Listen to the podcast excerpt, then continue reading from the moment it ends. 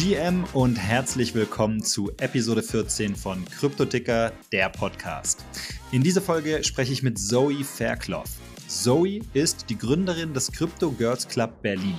Ich habe mir peinlicherweise am Anfang von unserem Gespräch erstmal einen kleinen Versprecher geleistet. Das kommt halt davon, wenn man dann an einem Tag zehn verschiedene Podcast-Aufnahmen macht, da kommt man schon mal durcheinander. Lasst euch davon aber nicht ablenken, denn die Folge mit Zoe ist wirklich toll geworden. Sie berichtet davon, wie die Idee zum Crypto Girls Club aufkam, wie groß die Community heute ist, warum sie natürlich für alle Geschlechter offen sind und vieles mehr. Also direkt rein in Episode 14 mit Zoe Faircloth vom Crypto Girls Club Berlin.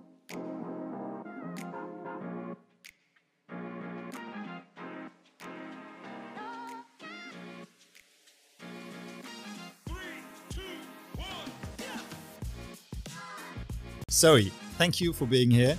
No worries. Um, it's a pleasure. Uh, we're at Berlinverse actually, so um, yeah, two-day festival in Berlin regarding NFTs, Web3, Metaverse, all these kind of things. And you are here for NFT Girls Club, right? Crypto Girls Club. Crypto Girls Club. We are very affiliated with NFT Club Berlin. It's like the brother uh, or the yeah, all the brother uh, group of us. So we're the yeah. there's a lot of communities in Berlin, um, but I feel like the the connection that we have with NFT Club Crypto Girls Club, I think we what we came out as one of the strongest, um, and especially after the the pandemic, and I think people craved that in person. Uh, you know, mm. I, this this is where we were born from. We were born from. Uh, the, the result of the coronavirus, we needed these interactions, we needed these in person uh, connections. So, okay, can you explain what it is? What it Just is. briefly, so uh, we yes. get so Crypto Girls Club is a, a community of learners, uh, developers, entrepreneurs, uh, builders in in in the, in the blockchain or the Web three space. Um, we as as an as a community, um, we empower women to you know make their own decisions in cryptocurrency. We host free events, webinars, educational sessions, and basically just um, we're just a friend um, at the end of the day, mm-hmm. a friend for, for, for those who want to dive into the Web3 space um, and they're not exactly sure how. Mm-hmm. Then we cater for all learning levels as well, from like absolute beginner to I don't know what Bitcoin is, um, to those who have been working in the space for, for several years. So. Mm-hmm. And how do you do that? How do we do this? Uh, through several formats. So, our, I mean, our most popular are our in-person events. Mm-hmm. That's what we're sort of known for.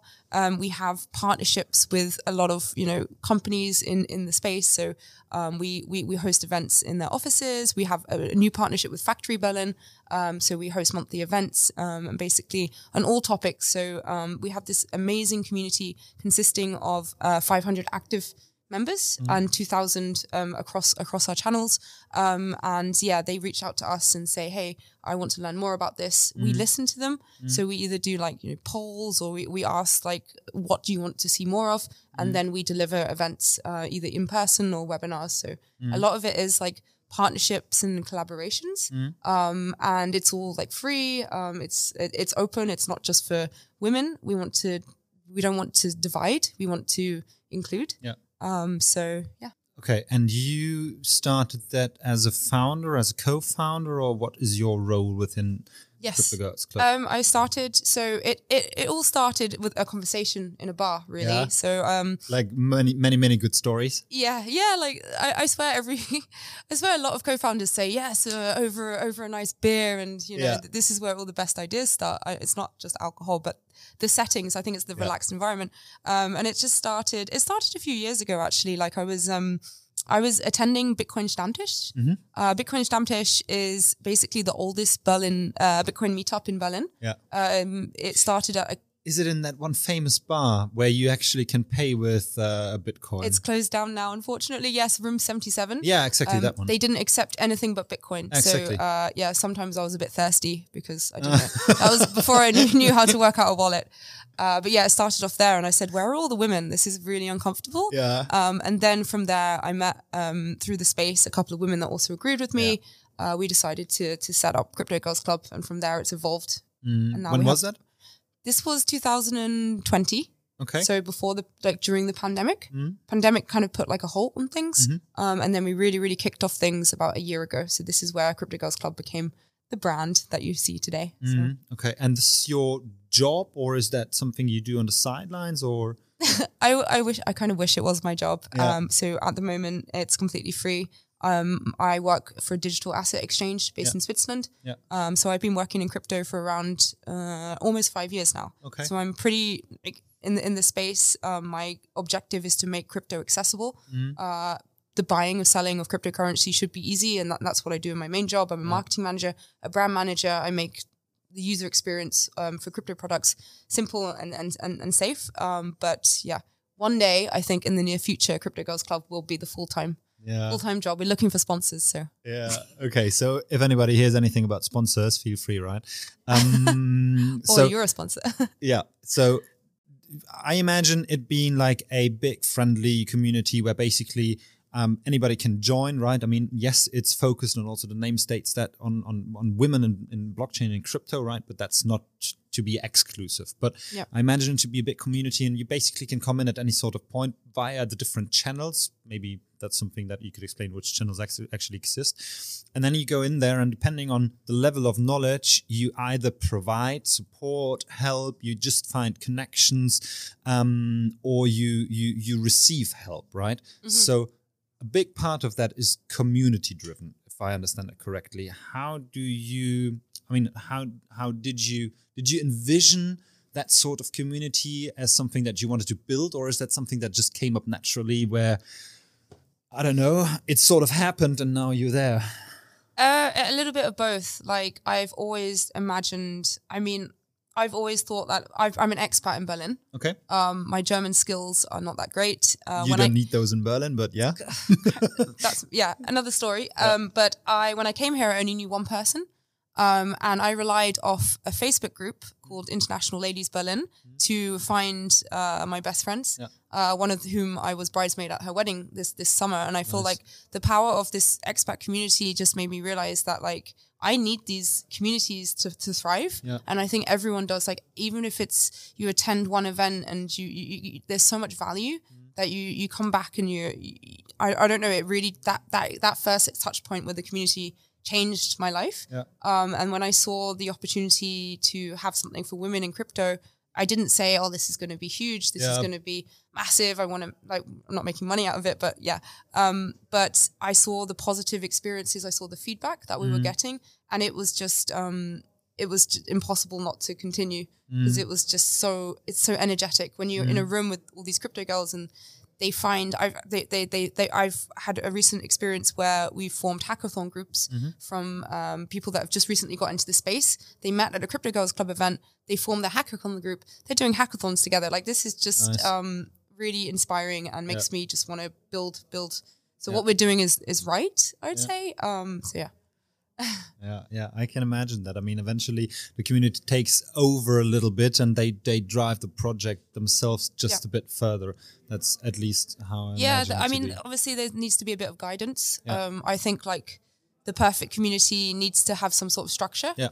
um and needs a little bit of organization um Yeah. because it's not like you know when you're best friends you just ring them on a weekend and say Yeah. what are you doing it's Yeah. more like we uh, you need a bit more of a, a structured approach Mm-hmm. but the majority of the, when the magic happens is uh, organically made with between the, the Yeah, connections of the members so yeah, yeah, sure. And then you can you can probably provide some nudges, just some insight, some stuff to to to give the right direction, or to maybe provide some new inputs so that people can exchange again on a new Well, topic or something. we we provide the platform for um, the initiatives. So, for example, like even today, like we can reach out to Berlinverse and say, "Hey, we're this community," and they say, "Put on a panel." Yeah. Um, I'm not doing it for myself. Yeah. I give the space to the community. Yeah. Maybe they find something from the panel. They, Yeah. they attend, Yeah. and then it spirals. So everyone, it's like this snowball effect. Yeah. And the community is this like stepping stone into your web, whether it's a Web three career or whether you want to do something. It is really like a launch pad Yeah, for, yeah, for yeah. things.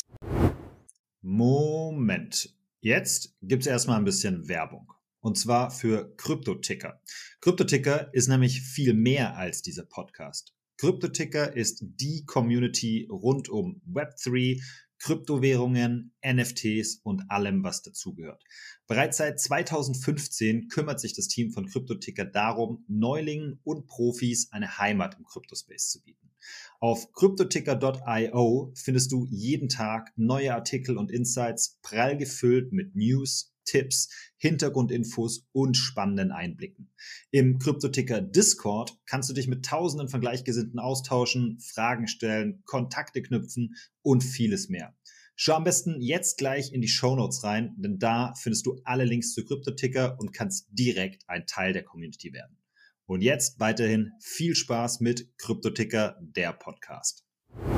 Okay, and so that's also what you either presented already or will be will be holding a panel at Berlinverse. Yeah, we, we presented earlier today, so we Yeah. we did um, where's the met- metaverse uh, headed? Okay. uh, the only female only panel of, Okay. of the entire conference. So yeah, and how was maybe these men can take notes. No, I'm joking. um, yeah, it was really, really, um, yeah, really, really interesting. Okay. I like the the energy and the vibe from from these panels as well. Mm-hmm. feel like it's something different each time, and yeah, I think the members get a lot of out, of it, especially when they can. Um, they can they attend, they get tickets, and they, they can see the community in, Yeah. in full force. Yeah, yeah, yeah. yeah. We're not just like behind a, a screen or on, on Telegram. We're it is something different, really. Yeah, I have to say as well. I mean, it's something different if you meet somebody in person, really, or if you just meet somebody, I don't know, in a VC on Discord or uh, via screen, Zoom, whatever, something, something like that. So, so what's your channels? Where are you? Because I mean, I imagine there might be some, some, some people just listening in and um, actually wanting to join. Right, there is a Yeah. big community in Berlin, and I guess you guys still have some space left. Um, Oh yeah, we've got plenty of space. Like we're not, yeah, unless unless Telegram decides to kick us out. yeah, exactly. so, what's your channels? Uh, Yeah, where, where so can you be found? We are like mainly on Discord, Telegram, um, Twitter, Meetup, um, and those are those are the, the main Mm-hmm. Instagram. We, the thing is, we have uh, a safe space for women. Yeah. And that's the only channel where we say, "Hey, it's just uh, Mm-hmm. Yeah. for women." That has has about uh, almost six hundred members in it, Mm-hmm. um, and the rest is completely free for all. Because yeah, like you said, we're not at a school disco where we're saying boys on the left, girls on the right. yeah. We, we we we welcome all genders. So yeah. Cool. so you can find us on Telegram, and yeah, if you want to be updated with our events, it's it's usually Meetup. So Right. Okay, then definitely we will put that in the show notes. Thank you so much for joining me. Cool. And uh, Thank you have you a so good much. time at Berlinverse, and thank you very much. Keep on keep on pushing, and all the best. cool. Thank you very much. Vielen Dank fürs Zuhören. Wenn euch die Folge gefallen hat, dann lasst uns gerne ein Like da, klickt auf Abonnieren, macht eine Bewertung oder was euch sonst so einfällt. Damit helft ihr uns ziemlich. Und jetzt einen schönen restlichen Tag, Abend oder Morgen und bis zum nächsten Mal.